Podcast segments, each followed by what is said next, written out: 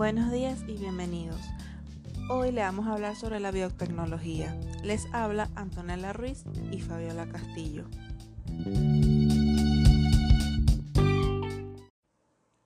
La biotecnología es conocida por hacer tantas cosas buenas para este mundo, pero además de hacer el bien, tiene muchas ventajas y desventajas que están asociadas con la contribución de esta tecnología a la sociedad. La biotecnología consiste en la ingeniería genética que abarca la transferencia de los genes de una especie a otra.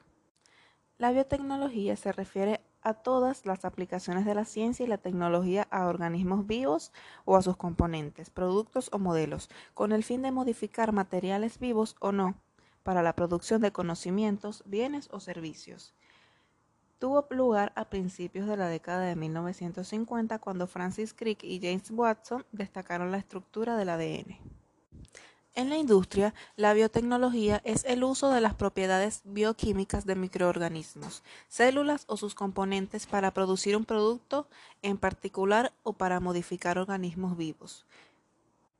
Forma parte de la ingeniería genética en el marco de la biotecnología. La biotecnología se clasifica de acuerdo a sus áreas de interés, empleando un sistema que le asigna a cada una un color específico. La biotecnología roja o médica, también llamada biomedicina, consiste en la obtención de sustancias y procedimientos que permitan la preservación de la vida humana, curando enfermedades o previniéndolas. Biotecnología verde o agrícola es aquella que tiene que ver con el sector agropecuario de la cadena productiva y que busca indicir en la alimentación humana a través de la obtención, de especies más productivas, más recientes o con nuevas propiedades adicionales. La biotecnología azul o marina es la que se dedica a la exploración de los océanos y sus diversos ecosistemas como una fuente posible de materiales biotecnológicos de importancia. La biotecnología blanca o industrial es aquella que se interesa por la obtención de energía, materiales o catalizadores aprovechables para el ser humano, tales como bioreactores, biocombustibles, entre otros. La biotecnología gris o ecológica. A diferencia de las demás, su principal objetivo es la preservación del medio ambiente a través del diseño y la producción de soluciones para desastres medioambientales, como la contaminación o los derrames petroleros, entre otros. Biotecnología dorada o informática, en la que constituye el ala electrónica e informática de todos estos procesos, que se hermana con la computación para diseñar mecanismos de procesamiento de información de origen biológico.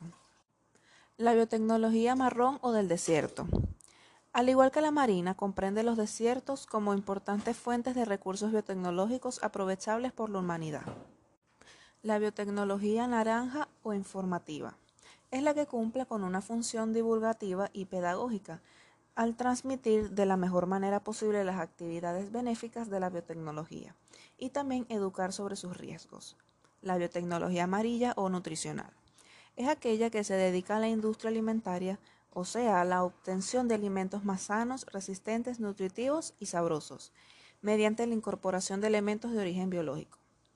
La biotecnología púrpura o legal consiste en la rama legal, jurídica y ética del conjunto de la biotecnología, encargada de regular las actividades de las demás ramas para que se lleven a cabo de manera ética. La biotecnología negra o bélica es la más peligrosa de todas y la más inmoral. Es la que concierne el desarrollo de armas biológicas destinadas a la guerra o al bioterrorismo. Sus consecuencias bien pueden ser catastróficas o impredecibles. A continuación soy Ala Castillo, que le estaré hablando un poco sobre la ingeniería genética que es el uso de la biotecnología para manipular directamente los genes de un organismo, para modificar sus genes y utilizar diferentes técnicas de edición de genes para eliminar, duplicar o insertar material genético. Usos de la biotecnología.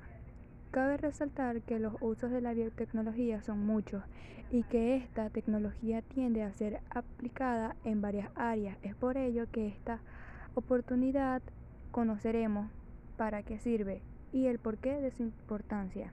¿Para qué sirve la biotecnología?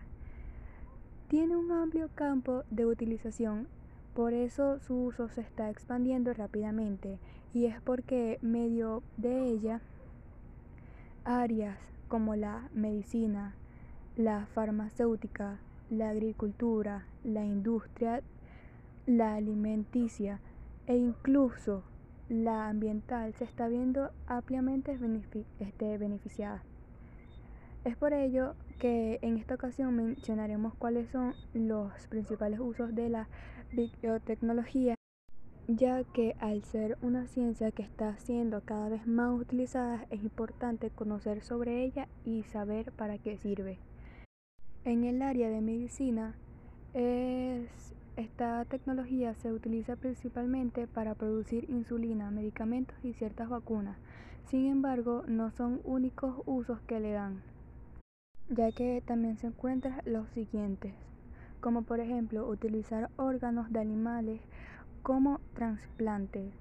También producir anticuerpos para pacientes de déficit en su sistema inmunológico. Otro de los usos de la biotecnología es el área de la agricultura, ya que esta misma es útil para producir insumos como semillas y fertilizantes mejorar la genética de las plantas y crear alimentos transgénicos, entre otros. La biotecnología tiene un uso muy importante en el medio ambiente, ya que a través de su aplicación se puede conseguir lo siguiente, reducir o eliminar los contaminantes que hay en el suelo, agua y aire. También está convertir los desechos de agricultura en productos utilizables y producir biocombustibles como organismos vivos o residuos de vegetales. En el área de la industria alimenticia también se ve ampliamente beneficiada con el uso de la biotecnología, ya que gracias a ella se puede lograr lo siguiente, mejorar la calidad de, de las materias primas de origen animal y vegetal, procesar y conservar alimentos, obtener alimentos muchos más saludables y nutritivos. Estos son algunos de los usos que tiene la biotecnología, ya que hay muchos más. Ahora le hablaré sobre el avance de la biotecnología. Entre ellos tenemos la transformación de alimentos. Productos como el pan, el yogur o el queso son elaborados desde hace milenios con ayuda de distintos microorganismos, aunque nuestros antepasados no tenían noción de su existencia hacían uso de bacterias para transformar leche en queso o yogurt, fruta en vino, cebada en cerveza o granos en pan. Hoy en día seguimos utilizando dichos métodos, pero a una escala mayor y con mayor eficiencia. Y esto prueba la gran utilidad de la biotecnología en nuestra vida. En el avance sobre la biotecnología también están las vacunas. En un principio las vacunas se obtenían a partir de muestras de animales. Actualmente la mayoría se elaboran de manera sintética para ser inyectadas. Sin embargo, actualmente se realizan ensayos para fabricar vacunas comestibles que al ser ingeridas liberan los agentes que nos protegen contra ciertas enfermedades. Estas vacunas tienen otras ventajas, como un precio más bajo o una transportación. También almacenamientos más sencillos, pues no requieren de refrigeración. Ahora les hablaré sobre los materiales ecológicos. Muchos productos que se utilizan día a día están elaborados con recursos no renovables, además de ser alternantemente contaminables. Para solucionar este problema se desarrollan materiales amigables con el ambiente. La industria textil utiliza enzimas en varios de sus productos, los cuales hacen que los subproductos obtenidos a partir de ellos sean más amigables con el medio ambiente y que sus residuos puedan ser reutilizados. También está el tratamiento del agua. Se han desarrollado procesos como bioremediación, la cual consiste en siembras de microorganismos específicos en el cuerpo del agua y áreas definidas. Los cultivos de microorganismos se alimentan y deshacen los residuos que contaminan el agua y gradualmente limpia el agua que se encuentra en esta área.